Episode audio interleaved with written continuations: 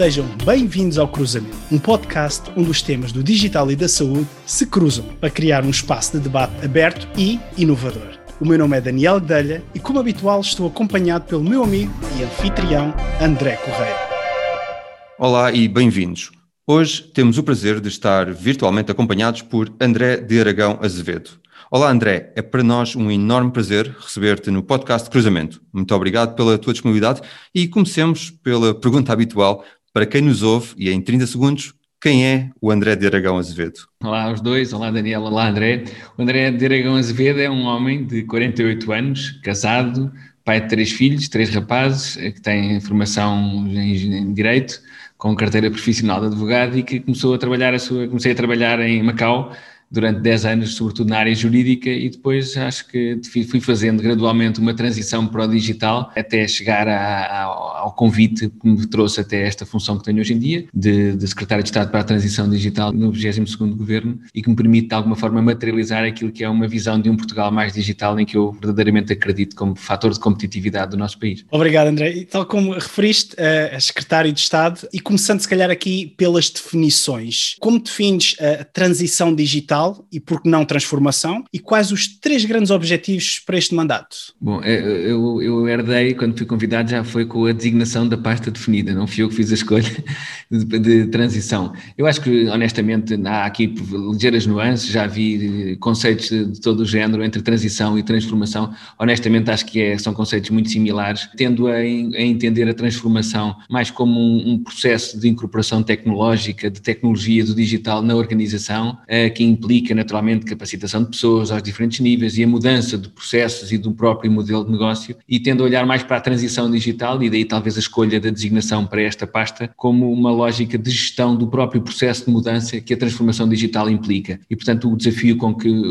que o governo pretende endereçar quando criou esta pasta tem exatamente a ver com a gestão deste processo de transição, eh, de adaptação da nossa economia e da nossa sociedade a um contexto mais digital. Prioridades para, para, esta, para este mandato mandato e para, este, e para esta pasta, elas estão vertidas naquilo que nós eh, chamamos de plano de ação para a transição digital e que tem basicamente três grandes pilares e, portanto, está alinhado com essa pergunta, que é uma primeira, um primeiro pilar relacionado com as pessoas, com a capacitação das pessoas ao longo do seu ciclo de vida, um foco no, nos jovens na escola digital, que tem que ser mais digital, na população ativa e, naturalmente, também nos info-excluídos, que têm que manter um nível de participação cívica que depende da utilização de ferramentas digitais. Depois, um segundo pilar que tem a ver com a transformação digital das nossas empresas, do nosso tecido, que se tem que adaptar a um novo contexto contexto e que de alguma forma acelerou muito esse processo por via da, da, resposta à crise pandémica que atravessamos e naturalmente o Estado, a administração pública, que queremos que também não fique para trás enquanto setor e que na prática eh, também respondeu de forma muito clara ao desafio da, da crise pandémica com o alargamento do seu leque de, de serviços públicos de base digital e que será cada vez mais, acreditamos nós, o novo padrão de prestação de serviços, naturalmente à distância e mais simples, mais facilitado e mais digital. E, e esses três pilares permitem atrair também multinacionais de base tecnológica. Uh, mas nem sempre foi assim e num passado recente Portugal posicionava-se mais como um centro nearshore ou mesmo um centro de call centers ou centros de suporte tecnológico.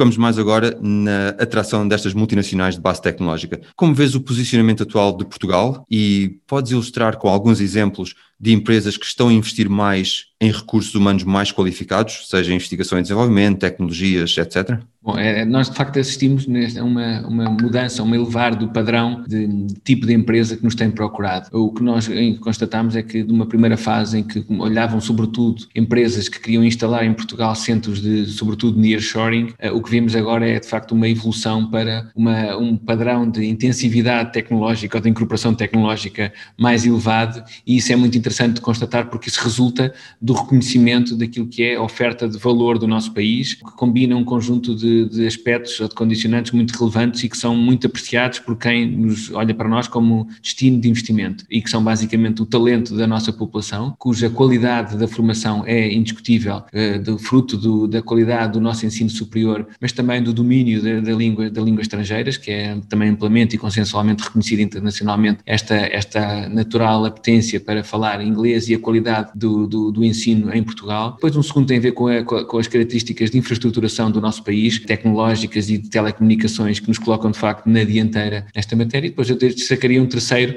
que tem sobretudo a ver com a qualidade de vida que o nosso país oferece, que combina os fatores de tempo, de segurança, de sermos o, considerado dos países mais pacíficos do mundo, de um, qualidade de vida genericamente pelo tipo de perfil das nossas cidades e portanto há aqui uma combinação, um alinhamento de astros que faz com que mais empresas tenham, estejam a olhar para Portugal como destino de investimento, mas que ao mesmo tempo, fruto do reconhecimento destas características que acabei de mencionar, o tipo de perfil de empresas que nos procuram e o tipo de projetos que querem desenvolver em Portugal tem-se vindo a tornar cada vez mais sofisticado, ou seja, cada vez mais suscetível de incorporar mais valor para a nossa economia e para a nossa, e para a nossa sociedade. O alinhamento de astros e, e de facto Portugal tem estado envolvido em várias iniciativas de base tecnológica, e André deu o exemplo do Web Summit, com o intuito de atrair investidores e mais empresas e às vezes os críticos questionam os custos envolvidos nestes eventos. Qualquer das formas, qual o papel de eventos como o Web Summit na atração de mais empresas para o nosso país? E se nos consegues dar dois exemplos de empresas que tenham vindo para Portugal por causa de eventos como este? Bom, a Web Summit, eu diria que há quase um antes e um depois da de, de Web Summit, sobretudo neste, neste tema da, do empreendedorismo. A Web Summit basicamente colocou-nos no mapa internacional em termos de ecossistema de empre, empreendedor, uh, o número de visitantes que nos visitam a pretexto da, da Web Summit, que vem com, uma, com uma, um mandato muito claro de olhar para o nosso ecossistema, de fazer aqui networking, de desenvolver, desenvolver negócios e investir, é de facto impressionante. Os números de, não, este, este ano foi de facto um ano atípico, 2020, mas os números de 2020 2019 aponta-nos para números muito significativos de visitantes e, sobretudo, visitantes que contam do ponto de vista da capacidade de investimento, da capacidade de empreendedorismo e, portanto, o que aconteceu foi que nós basicamente passámos a constar daquilo que é o, o mapa internacional de cidades de referência para o, processo de digitalização e, muito em concreto, para aquilo que é o tema do empreendedorismo. E isto colocou também uma, uma maior pressão no próprio ecossistema que percebeu que tinha aqui uma enorme oportunidade, o ecossistema nacional, de aproveitar esta oportunidade de, de, de, tanta gente que nos visita, de tantos investidores, de, de tanta capacidade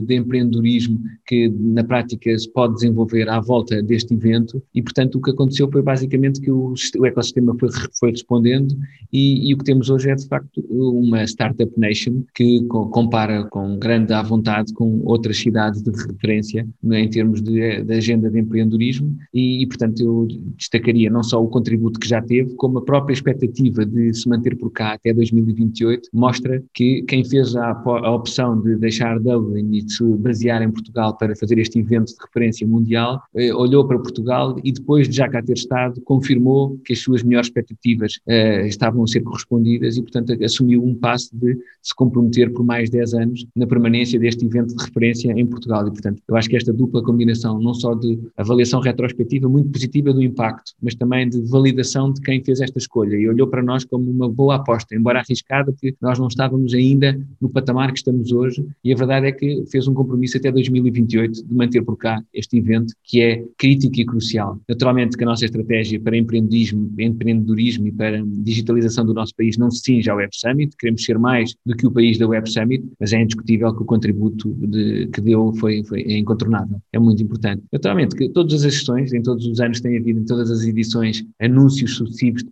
de várias empresas, gigantes tecnológicos, empresas mais de, na área de, de industrial, que eh, nos visitam e, e, aproveitam o palco internacional em que Lisboa se transforma durante aqueles dias e têm feito inúmeros anúncios. Não, não queria destacar nenhuma em particular porque seria sempre deselegante para as outras que deixaria de fora, eu diria que quase, basicamente todas ao longo destes últimos anos e edições, quase todas, num dos anos pelo menos, fizeram de facto um anúncio ou de mudança para Portugal das suas operações ou de reforço da sua presença em Portugal. E também destacar aquilo que é muito interessante, que é a, a boleia da Web Summit, o número muito significativo de novas startups geridas por empreendedores estrangeiros que, conhecendo o país e que tendo vindo de visita, optam por ficar e que têm tido, apesar de terem, serem menos visíveis do ponto de vista mediático, são na realidade também assim mesmo quase micro-influenciadores económicos que têm a capacidade de criar uma vaga de fundo de empreendedorismo que naturalmente nos interessa muito dinamizar. E André, referiste Startup Nation, eh, estratégia. Algumas cidades europeias, eh, tais como Londres e Berlim, por exemplo, são as vistas como centros vibrantes para atrair startups. Portugal, e com este governo, tem essa ambição, tem a ambição de colocar alguma das nossas cidades neste mapa e, se sim, o que é que está a ser feito para o conseguir? Pronto, nós já estamos nesse mapa. Eh, naturalmente que há sempre cidades que, pelas suas características intrínsecas e dimensão do próprio, pelo próprio país onde se inserem, têm uma dimensão de base um bocadinho maior do que Lisboa ou do que o Porto, mas nós já estamos no mapa internacional de empreendedorismo, desde logo pelo fator Web Summit que referimos, mas também por algum trabalho de fundo que, ao nível de, de, de, da rede de incubadoras, ao nível da capacidade de nós nos apresentarmos nos grandes fóruns, das parcerias que fomos estabelecendo bilateralmente e em fóruns multilaterais, o facto de integrarmos fóruns de referência como o D9 ou o D9 Plus, que integram países com diferentes âmbitos, são grupos de países altamente digitalizados que com diferentes âmbitos eh, se reconhecem reciprocamente e que, eh, em que Portugal tem estado cada vez mais a participar e é reconhecido pelos pares como um país de referência nesta matéria, mas há de facto aqui um objetivo de elevar a fasquia em termos de maturidade do nosso ecossistema e de posicionar aquilo que são as, as cidades de mais, mais relevo ao nível nacional neste contexto. Mas eu chamava a atenção atenção que uh, um, um, dos efeitos benéficos que o digital nos traz é exatamente a eliminação do conceito de periferia e de centralidade. Na realidade, se estamos todos a trabalhar para o mundo, porque o digital não tem esta ideia de jurisdição nem de perímetro nacional, na realidade é possível, a partir de qualquer ponto do nosso país, uh, nós termos a capacidade de criar um centro de competências, de, de, um centro de desenvolvimento tecnológico. E esse é um dos traços que ultimamente também temos vindo a constatar e que temos vindo a promover de forma muito ativa, que é a ideia de desconcentrar a nossa aposta nos dois polos principais, Lisboa e Porto, ou na faixa litoral do nosso país, e procurar também desenvolver uma rede de interior de, de cidades intermédias, em zonas muitas vezes de baixa densidade, percebendo que a proposta de valor é igualmente interessante nessas cidades, nomeadamente em colaboração com, com, com o Ministério da, da Coesão Territorial, com programas como o que se chamou de Mais Coeso, que na prática pretende criar um, estimular, utilizar o digital como uma ferramenta de coesão territorial e de valorização do interior. E, portanto, houve o investimento que o Estado, ao nível nacional e ao nível europeu, está a fazer, no sentido de criar maior atratividade em zonas do interior e, portanto, que todo o país possa ser, na prática, olhado como um destino muito interessante para uh, este processo de instalação de empresas de base mais tecnológica. Uh, aliás, é interessante, há pouco tempo, uh, numa reunião com um investidor estrangeiro que nos estava a abordar no sentido de avaliar a possibilidade de mudar para cá as suas operações e nós questionámos-lo sobre onde é que ele estava a pensar, qual é que era a cidade onde ele teria a partir da maior apetência para se instalar e foi muito interessante ouvir a resposta que ele me disse, foi, eu não estou a olhar para sítio nenhum em concreto, porque na realidade o que eu preciso são dois requisitos, eletricidade e internet. Onde as pessoas querem estar, se querem estar em Lisboa, Porto ou no interior, interessa-me pouco, interessa-me sobretudo que, e isso eu tenho a certeza que em Portugal, quer do ponto de vista de fornecimento elétrico, quer do ponto de vista de acesso a serviços de internet, estamos muito bem servidos, é isso que também que os rankings internacionais o mostram. E depois também temos as regiões autónomas, quer os Açores, quer a Madeira, com projetos diferentes, mas que têm também chamado a atenção internacional. Recentemente a Madeira foi notícia na, na CNN, mas sabemos que também o Centro de, de Tecnologia de, de, está a ser desenvolvido nos Açores, nomeadamente na Ilha Terceira, de, características sobretudo tecnológicas, de forte aposta nesta área, está também a, a conhecer um grande entusiasmo e, e, uma grande atratividade internacional. Portanto, acho mesmo que naturalmente que precisamos ter algumas, alguns flagships, algumas cidades de referência, Lisboa e Porto são claramente, cumprem essa missão e temos-lo feito, mas a ideia é que todo o país, no seu todo, possa beneficiar do impacto da digitalização. Instalação de empresas de base mais tecnológica e também sabemos, André, que Portugal tem diversos clusters económicos e que se encontram, digamos, em diversos graus de sofisticação. Olhando para os vários setores económicos em Portugal, quais são para ti aqueles que se encontram de alguma forma mais desenvolvidos no que respeita à transição digital e já agora porquê? Bom, eh, desde logo eh, são tradicionais, são aqueles que desde sempre uh, apresentaram um padrão de investimento em tecnologia e em digitalização, porque perceberam mais cedo, também porque têm mais recursos tipicamente, e já vou dizer quais são, e estou a pensar sobretudo no setor financeiro, é um setor que, porque tem de facto uma capacidade de investimento e uma capacidade de atração de recursos humanos e, e, financeiros de investimento também superior e, portanto, liderou sempre em termos de vanguarda tecnológica e, portanto, agora que entramos na era digital, são também setores de vanguarda na digitalização. A nossa banca fez essa transição, tem feito nas várias vagas de, de incorporação de tecnologia, isso tem acontecido, mas temos constatado também que no, no setor financeiro uma grande apetência e uma grande atratividade por chamadas fintechs e que associam o setor financeiro àquilo que é o ecossistema de empreendedorismo com novas startups a desenvolverem conceitos extremamente inovadores que de alguma forma, em, alguns, em alguma medida, concorrem com aquilo que é a banca tradicional, mas que cada vez mais são também incorporadas pela banca tradicional, que percebeu a vantagem de tirar partido da vitalidade deste setor de empreendedorismo para se modernizar e atualizar em termos de ofertas de serviços bancários. Por outro lado, outro setor que tem características diferentes, mas que também teve historicamente sempre uma liderança do ponto de vista tecnológico, é o setor da saúde, seja no setor público, seja no setor privado, é de facto um setor que consegue, pela sensibilidade da, da natureza do tipo de serviço que presta e da, da, importância que a sociedade no seu conjunto lhe reconhece, é natural que consiga agregar um volume de, de, de investimento muito superior àquilo que é o normal de, outros setores e, portanto, a, a saúde tem liderado também porque tem recursos humanos altamente qualificados, tipicamente o nível médio de recursos humanos no setor da saúde é superior e isso permite também ter uma capacidade de uh, tirar partido do que é o potencial do digital, porque de facto a literacia digital neste setor é muito superior e também porque se percebeu que para o próprio modelo de negócio, para aquilo que é a prestação de cuidados em saúde, a tecnologia podia ter aqui um efeito muito disruptivo e de indutor de eficiência que, eh, para quem se vê confrontado com uma permanente pressão do ponto de vista financeiro e de recursos humanos, de facto a tecnologia pode ser aqui um indutor de sustentabilidade no, no ecossistema de saúde. E ainda pegando nesse, nesse ecossistema da saúde, André, a proteção de dados assume um papel muito importante na transformação digital e em especial na saúde. Que medidas estão a ser postas em prática neste momento para fomentar o desenvolvimento de empresas e ao mesmo tempo também garantir a confiança e segurança dos dados dos cidadãos? Pois, a privacidade é de facto um, um tópico sempre quente e sempre muitíssimo relevante a que nós, Portugal e a Europa no seu conjunto, dá particular importância. O Regulamento Geral de Proteção de Dados, que foi aprovado já, já vai para três anos, na realidade trouxe um contributo muitíssimo relevante para criar uma maior visibilidade do tema e para a sensibilização da nossa população para a importância da proteção da sua própria informação. E naturalmente que o contexto da saúde tem particularidades porque de facto gera e mexe com uh, informação particularmente sensível que tem a ver com a nossa informação de saúde. E portanto é, é essencial que nós, desse ponto de vista, uh, estejamos alinhados com as melhores práticas internacionais. Foi bom perceber que aquilo que parecia, num primeiro momento, um ato de, de aprovação do Regulamento Geral de Proteção de Dados que seria contrário à inovação, acabou por se revelar um ativo muito importante para a Europa e para o ecossistema europeu, enquanto credibilizante e indutor de confiança nos cidadãos e nos utilizadores do ecossistema, porque de facto há aqui uma maior sensibilidade, quando comparado com outras geografias, ao tema da proteção de dados e o que verificamos, envolvidos há alguns anos, é que o Regulamento Geral de Proteção de Dados é hoje o standard mundial em, em matéria de privacidade e a referência que outras geografias procuram replicar. O que é que estamos a fazer? Nós, de facto, queremos criar aqui uma, uma framework de certificação de, de soluções, de produtos e de serviços e, e, de empresas que estejam, de facto, alinhadas com as melhores práticas e, em concreto, com aquilo que é o standard definido pelo Regulamento Geral de Proteção de Dados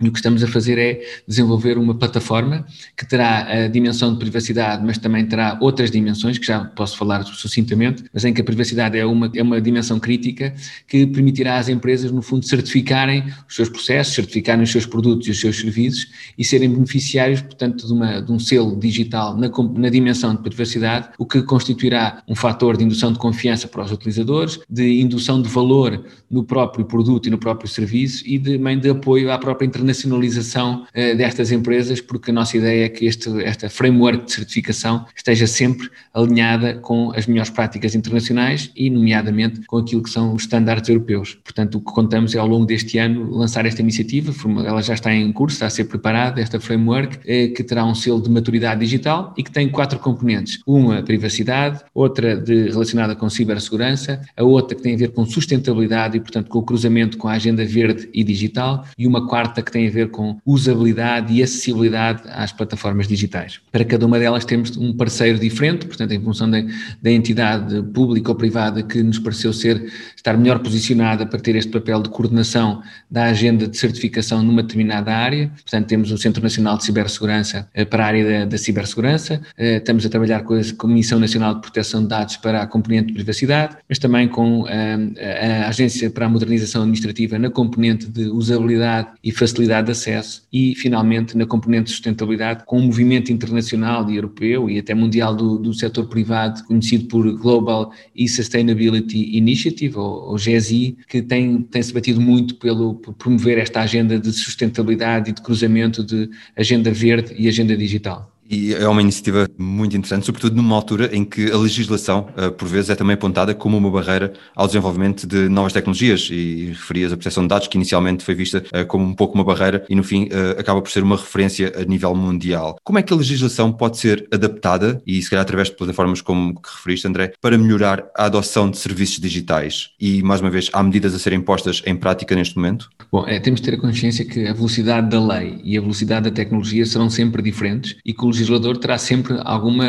dificuldade em acompanhar o ritmo cada vez mais alucinante do desenvolvimento tecnológico. Portanto, tendo isto como premissa base, e foi sempre assim, quer dizer, sempre que não é de agora da era digital, sempre que apareceram novos conceitos, novas tecnologias, novas ideias, foi sempre primeiro preciso conhecer, experimentar, testar e entrar em produção e só depois então entrar no, entra o legislador como regulador para criar de facto a estabilidade jurídica e salvaguardar outras preocupações que no momento inicial da, da invenção do próprio conceito não podiam ser ainda equacionadas. E portanto, na era digital, este efeito de dilação entre velocidade da lei e velocidade tecnológica tornou-se ainda mais premente porque a tecnologia avança a um ritmo, de facto, muito, muito rápido e, portanto, o legislador vê-se confrontado permanentemente com a necessidade de acompanhar uh, novos conceitos e, e, novos, e novos serviços e novas soluções que saem a um ritmo muito, muito célere e que, sabendo nós que o próprio ritmo de produção legislativa e regulatória é sempre mais lento. E, portanto, o que temos que fazer é, de facto, por um lado, acelerar um bocadinho este ritmo de produção legislativa, termos muito consciência do quais é que são os principais desafios e os, e os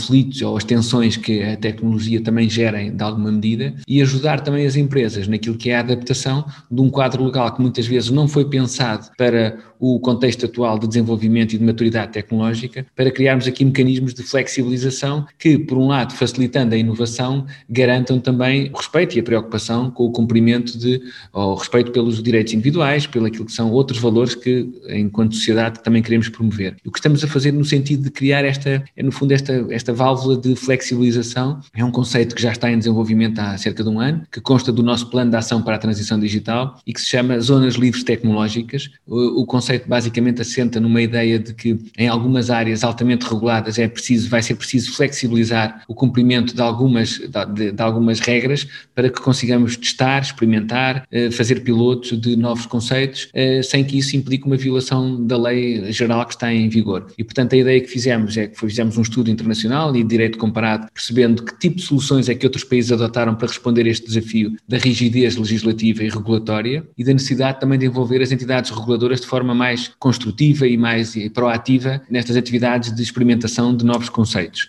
E o que fizemos, portanto, foi estudando estes vários modelos, chegámos à conclusão de que o que faria sentido e vai ser claramente inovador, seremos provavelmente o primeiro país a ter este conceito, é, é basicamente uma lei quadro de zonas livres tecnológicas que cria, no fundo, uma framework de base em que cada setor e cada cluster de, de, de cada indústria vai poder propor a criação de, uma, de um regime de exceção para experimentação e para testagem de novos conceitos. E a ideia é que esta base esteja disponível eh, nos próximos meses para que depois cada um dos setores, em função das, das, dos estrangulamentos ou das dificuldades que identifica, possa então propor um envolvimento da respectiva entidade reguladora eh, e a criação de um regime excepcional de, de testagem e de, prototipagem que permita, de facto, promover eh, a inovação nesses setores, simultaneamente atrair mais investimento e ajudar na internacionalização desses próprios clusters. Estas iniciativas da Zona Livre Tecnológica é conjugada com outra iniciativa paralela que complementa a outro nível, que são os Digital Innovation Hubs e que pretendem funcionar como agregadores de, de empresas e de, e de stakeholders, sejam públicos, sejam privados, para, no sentido de promover agendas digitais para cada um dos setores. E a ideia, portanto, é que se criem aqui polos muito mais fortes, do ponto de vista empresarial, que envolvam também as entidades públicas e a academia eh, e que tragam também as PMEs para beneficiarem de, deste efeito de, que, de, aceleração económica que a digitalização pode promover e, e depois com, com, conjugar com a dimensão regulatória e legislativa que as zonas livres tecnológicas vão poder trazer. E clusters, André, e já falámos eh, de saúde também aqui durante a nossa conversa. Eu, eu estou a viver num dos clusters mundiais uh, da indústria farmacêutica, que é que é a cidade suíça de Basileia, e vejo o enorme potencial que existe para, para a economia deste país e o potencial que Portugal pode ter também. Eh, seria interessante aqui ouvir a tua opinião. Como podemos tornar o cluster da saúde um dos pilares fortes da economia portuguesa? De alguma forma, é esse, esse, é o que já estamos a promover e, como referi, esta, estas iniciativas estão em curso. Neste momento está aberta uma call que termina hoje o prazo para apresentação de propostas por parte de consórcios eh, nas várias áreas para se constituírem enquanto Digital Innovation Hubs, que é suposto depois integrarem numa segunda fase que se vai seguir já, já nas próximas semanas uma candidatura à rede europeia de Digital Innovation Hubs e em que,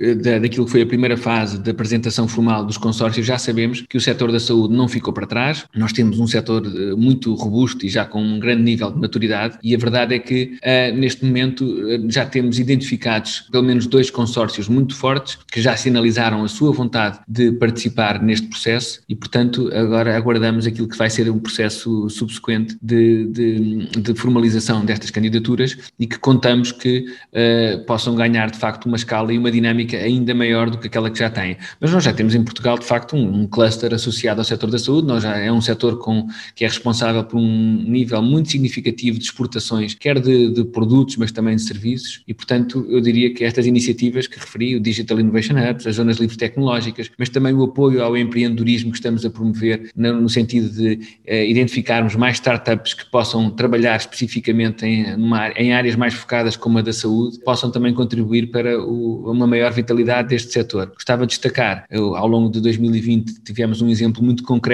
do, da vantagem de, de, ou do contributo que as startups podem dar no ativar das respostas ao contexto da pandemia e o que vimos foi que Portugal ficou inclusivamente em primeiro lugar naquilo que foi a avaliação europeia da resposta que as nossas startups deram no identificar de um conjunto de, de, de produtos, de soluções, de serviços que permitiram de alguma forma ser contributos relevantes e reconhecidos internacionalmente como respostas à pandemia. Portanto, eu diria que a combinação de todos estes fatores vai acelerar ainda mais e robustecer ainda mais o, o cluster da saúde que já existe em Portugal. Excelente, André. E nós sabemos, eh, logicamente, que existem empresas de base mais tecnológica, digamos, tais como a Google, Microsoft, Amazon, que estão exatamente a entrar cada vez mais neste setor da saúde. E, e quando nós geralmente falamos o cluster farmacêutico tradicional, pensamos muitas vezes em fábricas a produzir medicamentos, mas, como tu também estavas a dizer, consideramos que existe aqui uma oportunidade única de Portugal se posicionar neste, digamos, novo cluster farmacêutico, onde a área da saúde se cruza com as novas tecnologias. Uh, André, já deste alguns exemplos, mas como pode o governo ainda catalisar mais esta estratégia de aposta neste novo cluster farmacêutico, cluster da saúde? Bom, para além daquilo que eu já referi, eu, eu, regressaria aqui também àquilo que é a abordagem que nós estamos a propor como estratégia de fundo. Eh, que tem a ver com pessoas. Nós precisamos de acelerar ainda mais a capacitação da nossa população para termos recursos mais qualificados. As empresas que olham para nós olham, sobretudo, também por esta vertente que eu referi da, da, da qualidade dos recursos humanos que identificam em Portugal e que depois, em sede de contexto de trabalho, confirmam essa grande expectativa. E, portanto, nós temos que acelerar mais o pipeline de formação de pessoas que conjuguem competências específicas do setor da saúde com domínio de, de ferramentas tecnológicas que são aceleradores de investigação e aceleradores aceleradores de, de, crescimento económico. Depois temos também que promover naquilo que são as empresas que já atuam no ecossistema da saúde a maior incorporação tecnológica, a, a consciência de que a transformação dos próprios modelos de negócio para um modelo de base mais digital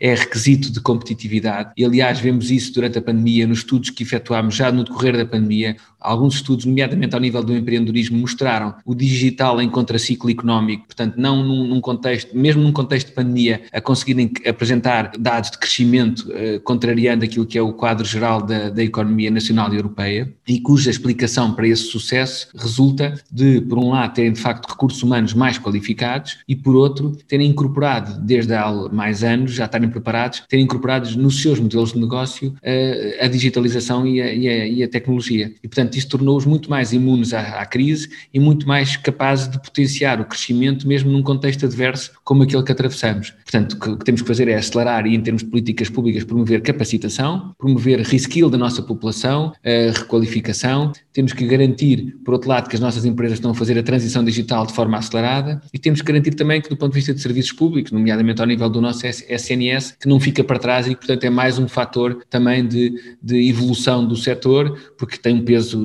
muito relevante no, naquilo que é o nosso chamado sistema de, de saúde nacional. O SNS é uma parte, mas é uma parte muito significativa, responsável com um papel muito relevante ao nível da formação, mas também em termos de investimento em novas tecnologias e, portanto, é da combinação de todos estes fatores que eu acho que nascerá um novo, uma nova fase do cluster eh, de saúde em Portugal. E para terminar, eh, André, como sempre perguntamos aos nossos convidados, podes dar-nos dois exemplos concretos em que, na tua opinião, as áreas do digital e da saúde se cruzam com mais sucesso? A digitalização em si mesmo, é, o, fator mais disruptivo que apresenta tem a ver com esta ideia de oferecer em larga escala um serviço hiperpersonalizado. Este é o fator distintivo mesmo em relação às revoluções eh, industriais anteriores. nas três anteriores o que víamos era sempre um, um aumento de escala de produção, mas esta componente de personalização não estava presente. E o que conseguimos hoje por via do digital é a combinação de quase a quadratura do círculo, que é oferecer em larga escala um serviço personalizado. E isto aplicado ao contexto da saúde faz toda a diferença. Significa que nós conseguimos hoje oferecer um serviço de medicina de precisão, pode ter em conta a nossa especificidade individual, que tem em conta, nomeadamente, a nossa sequenciação genética, traços muito particulares que hoje é possível levar em linha de conta graças à capacidade que temos hoje de processar volumes de informação completamente estratosféricos e de depois, tratando dessa informação, extrair valor e, e agir em cima desse conhecimento que é gerado. Um segundo exemplo tem a ver com aquilo que é a mudança de paradigma de prestação de cuidados de saúde, que é potenciada pela tecnologia e que tem a ver com esta ideia de remote monitoring ou, de assisted living, que pretende responder a, a esta ideia, a este desafio da dinâmica demográfica de termos uma população cada vez mais envelhecida, que por viver até mais tarde tem uma, um quadro de doença crónica cada vez mais prevalecente e, portanto, é preciso um, garantir que nós temos a capacidade, com os recursos que temos, que são naturalmente finitos, termos respostas mais criativas e mais eficientes. E, portanto, a tecnologia com o conjunto de gadgets e de, e de, equipamentos que nos permite monitorizar à distância um indivíduo, pode fazer aqui toda a diferença, garantindo que nós concentramos os nossos recursos humanos e, e aquilo que são uh, fatores mais diferenciados e, mais, e que contribuem mais para a despesa,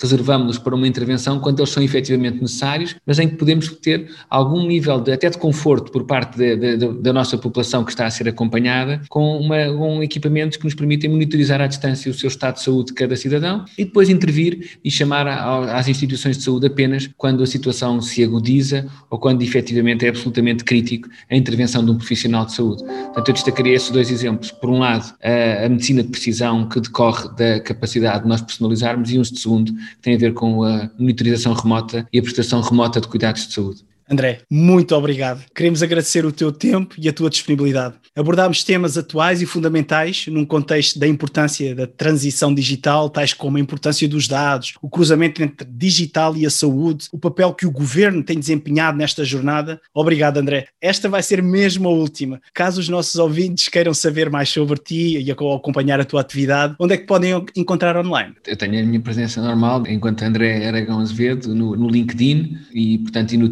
E, portanto, nessas duas redes tenho estado, tenho feito um esforço por estar particularmente ativo para, de facto, utilizar também os canais digitais naquilo que é a divulgação da nossa atividade diária, que tem uma parte, naturalmente, também de divulgação da atividade política do governo nestas áreas, mas que tem também uma preocupação de divulgar aquilo que são ofertas de novos serviços, de novos conceitos, de novos projetos, para que a população, a economia e a sociedade possam também ter acesso e beneficiar destas iniciativas. André, muito obrigado. Quanto a nós, podem também encontrar-nos nas redes sociais, LinkedIn, Twitter e Facebook. Para feedback sobre o podcast, visitem o nosso website em cruzamentopodcast.com. Esta informação estará nas notas do episódio. Despeço-me e até à próxima conversa. Muito obrigado. Até breve.